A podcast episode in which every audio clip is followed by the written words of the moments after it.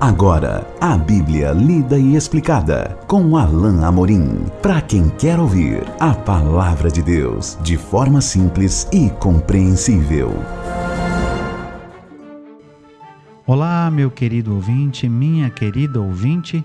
Estamos de volta com mais um programa A Bíblia Lida e Explicada. Eu sou o pastor Alain Amorim. Nós vamos hoje considerar o trecho final do nosso capítulo 13 de Mateus. Estamos estudando no Evangelho de Mateus, no capítulo 13, e hoje vamos para o trecho final. Então eu quero que você abra a sua Bíblia, acompanhe comigo a leitura a partir do verso 51. Diz assim então o bendito texto da palavra de Deus: Entendestes todas essas coisas? Responderam-lhe: Sim. Então lhes disse: Por isso, todo escriba versado no reino dos céus é semelhante a um pai de família que tira do seu depósito coisas novas e coisas velhas. Tendo Jesus proferido estas parábolas, retirou-se dali. E chegando à sua terra, ensinava-os na sinagoga, de tal sorte que se maravilhavam e diziam: De onde lhe vem esta sabedoria e esses poderes miraculosos? Não é este o filho do carpinteiro? Não se chama sua mãe Maria e seus irmãos Tiago, José, Simão e Judas? Não vivem entre nós todas as suas irmãs? De onde lhe vem, pois, tudo isso? E escandalizavam-se nele. Jesus, porém, lhes disse: Não há profeta sem honra, senão na sua terra e na sua casa. E não fez ali muitos milagres, por causa da incredulidade deles.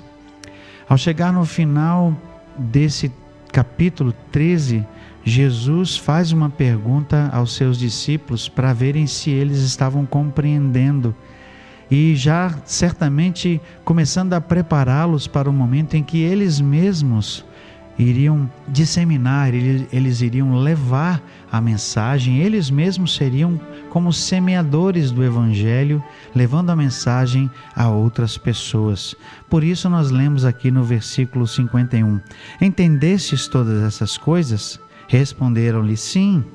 Então lhes disse: por isso, todo escriba versado no reino dos céus é semelhante a um pai de família que tira do seu depósito coisas novas e coisas velhas. Jesus estava aqui fazendo referência ao, ao mestre da lei, ao escriba, aquele que conhecia a lei de Deus e que agora conhecia também o evangelho, ou seja, ele, essa pessoa tinha acesso ao conhecimento da Escritura, que nós conhecemos naquela época, era basicamente a Escritura que eles tinham, porque o Novo Testamento ainda não, não tinha sido escrito, era o conhecimento do, do Antigo Testamento, mas agora também o conhecimento do Evangelho. Jesus estava preparando os seus discípulos para o fato de que, assim como ele, eles agora precisavam entender uh, o Velho Testamento, o Antigo Testamento, à luz do próprio Jesus, à luz do Novo Testamento, à luz das novas verdades que Jesus estava trazendo e das novas verdades que surgiriam a partir da pessoa de Jesus. Hoje, quando você e eu olhamos para, para trás, e vemos, por exemplo, e talvez você tenha na sua mão aí o todo o Antigo Testamento e o, e o Novo Testamento, todos tudo junto, compilado em um livro só, que é a sua Bíblia. Talvez hoje tenhamos grande vantagem, certamente, porque naquele tempo os discípulos apenas tinham o Antigo Testamento e agora tinham a revelação de Jesus e aquilo que o próprio Espírito iria fazer ao inspirar os autores do que hoje nós temos como Novo Testamento. Mas o fato é que Jesus faz referência aqui ao fato de que coisas novas e coisas velhas seriam utilizadas, ou seja, ensinos do Antigo Testamento, como o próprio Mateus faz aqui quando ele coloca um texto do profeta Isaías, ensinos do Velho Testamento seriam entendidos de, de melhor forma, ou teriam ou, ou, ou, se teria uma nova compreensão sobre eles a partir de Jesus. É essa a referência aqui ah, no, do, do, depósito de coisas novas e coisas velhas. Ensinos antigos do Antigo Testamento que seriam renovados, que teriam uma nova perspectiva a partir de Jesus, uma nova compreensão, não necessariamente uma nova interpretação. Nós vimos isso, por exemplo, lá no Sermão do Monte Quando Jesus disse: Ouvistes o que foi dito, mas eu, porém, vos digo, era uma nova perspectiva. Jesus não estava desfazendo a lei. Aliás, ele já tinha dito que não tinha vindo desfazer a lei, mas tinha vindo cumpri-la. Jesus não estava fazendo pouco caso do Antigo Testamento, mas ele estava sim reafirmando as promessas, reafirmando os ensinos e trazendo a nova realidade e a nova perspectiva do reino. Por fim, aqui no trecho final do capítulo, Mateus registra que Jesus saiu dali e foi para a sua terra, que nós sabemos é a terra de Nazaré, onde ele cresceu, onde ele cresceu com a sua família. Ele foi ali para aquelas pessoas que o conheciam. E você deve até pensar, como eu, uh, ao ler esse trecho, certamente na sua casa, certamente é, na sua vizinhança, certamente nos arredores de onde ele cresceu, ele será muito melhor recebido, não é? Mas não é isso que nós vemos aqui. Não é isso que acontece. Verso 54 diz assim: Chegando à sua terra, ensinava-os na sinagoga, de tal sorte que se maravilhavam e diziam: De onde lhe vem essa sabedoria e esses poderes miraculosos? O fato é que as pessoas igual às outras, estavam vendo e estavam reconhecendo os poderes de Jesus, estavam percebendo esse ensino extraordinário que ele trazia, estavam vendo a sua autoridade. E o texto diz que eles se maravilharam, mas infelizmente, apesar de se maravilharem, parece que o que eles fazem com o que estão vendo, com o que está diante deles na pessoa de Jesus, não é acolhimento. Eles não estavam dispostos a acolher, a receber. Vejam o que o texto continua a dizer. Verso 55: Não é este o filho do carpinteiro? Não se chama sua mãe Maria, seus irmãos Tiago, José, Simão e Judas?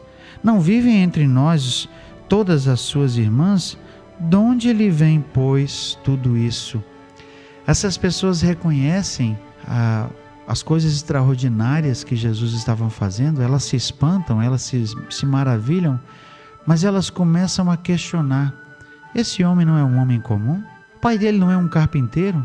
Não está aqui a sua mãe, seus irmãos? Ou seja, ele não é mais um, um mero homem? Como pode então é, que ele faz todas essas coisas?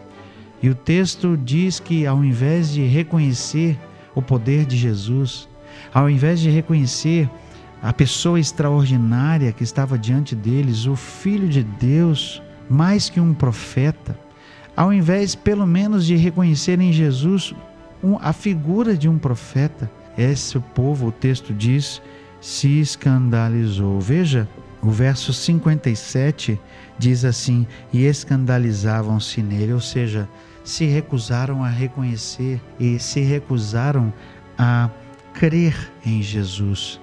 Eles viram as obras, eles ouviram a mensagem ali na sinagoga. Certamente Jesus estava abrindo uma porção da Escritura, tentando ensinar, e ao invés de reconhecer, recusaram-se a crer em Jesus. Talvez eles se recusassem porque não acreditavam que Jesus era realmente tudo aquilo que ele estava dizendo ser. Talvez eles quisessem ver em Jesus alguém que fosse educado, que fosse um, que fosse alguém que, que tivesse sido criado e versado na lei, como muitos que eles respeitavam, mas eles não conseguiam res, respeitar o filho de um carpinteiro, um qualquer, um comum. Eles, na verdade, se ofenderam porque rejeitaram a mensagem. Eles se ofenderam eh, porque não queriam crer na mensagem que Jesus estava trazendo. E aí então Jesus traz o juízo sobre eles traz o juízo como consequência daquela daquela ação deles. E verso 57 diz assim: Jesus, porém, lhes disse: Não há profeta sem honra senão na sua terra e na sua casa.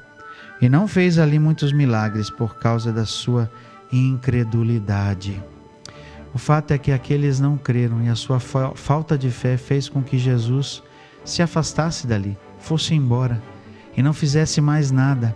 Jesus talvez tivesse feito alguns milagres e tivesse ali pregado um pouco, no afã de que aqueles que o conheciam que o viram crescer pudessem crer nele e reconhecer que ele era realmente de Deus, mas justamente por causa da sua incredulidade eles o rejeitam. E Jesus então se afasta dali. E o texto diz: não fez ali muitos milagres por causa da incredulidade. A falta de fé fez com que Jesus fosse embora. Eles não reconheceram quem Jesus era. Nós vemos aqui mais uma vez, fechando esse capítulo, a reação negativa de muitos. Alguns estavam crendo, alguns eram salvos, alguns recebiam a verdade do Evangelho, mas muitos, infelizmente, não faziam isso, não acolhiam a mensagem. Essa é, a, essa é a realidade e que é a realidade até hoje. Muitos hoje têm ouvido falar de Jesus. Muitos se põem a considerar as verdades expressas na palavra de Deus, dos milagres, do fato de que ele morreu na cruz, do que ele veio fazer. Muitos têm ouvido, mas poucos têm, na verdade, aceito a verdade do Evangelho. E eu espero em Deus que você seja uma dessas pessoas que está ouvindo e que está considerando e que quer obedecer, que quer seguir a Jesus, porque certamente é algo que vale a pena fazer. Nós chegamos ao final do nosso estudo de Mateus, capítulo 13. No próximo encontro, vamos continuar o nosso estudo do Evangelho de Mateus, já no capítulo 14. Até lá, que Deus te abençoe. Acesse agora nossa plataforma e baixe os podcasts www.rede316.com.br. A Bíblia lida e explicada com Alain Amorim.